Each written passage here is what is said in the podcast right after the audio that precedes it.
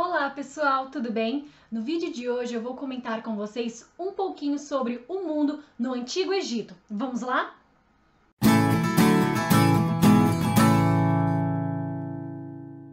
A civilização egípcia antiga localizava-se no Nordeste africano e acabou se desenvolvendo ao longo do rio Nilo. Bem, o rio era muito importante para eles, uma vez que tiravam dali o seu sustento, pescavam e até o transporte era muito utilizado ali naquele rio.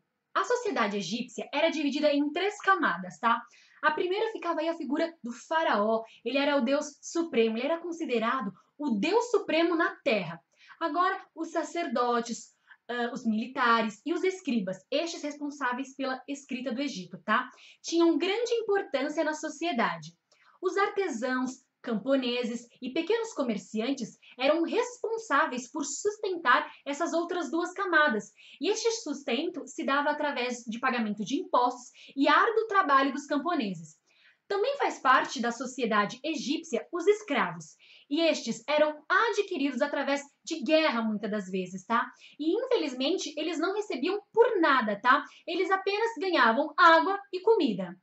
A civilização egípcia, ela se destacou muito na área das ciências. Bem, ganhou um grande conhecimento da matemática através das construções das grandes pirâmides e templos, tá? Também adquiriu um grande conhecimento através da mumificação.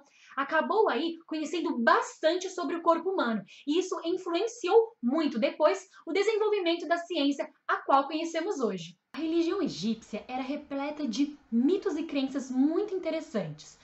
Bem, eles adoravam deuses aí bem peculiares. Muitos deles eram metade humano, metade animais.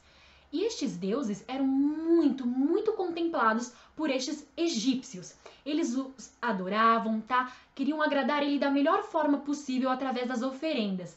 E por quê? Agradando os deuses, eles poderiam tirar aí um benefício em um momento da sua vida, na colheita, sabe? Nas guerras. Agradando os deuses, eles adquiriam essas benfeitorias para si.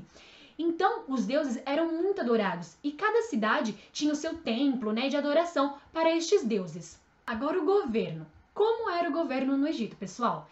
Eu já acabei de falar para vocês que o faraó, ele tinha o poder, tá? Ele era o Deus supremo. Se ele era o Deus supremo, ele era o único, ele era poderoso.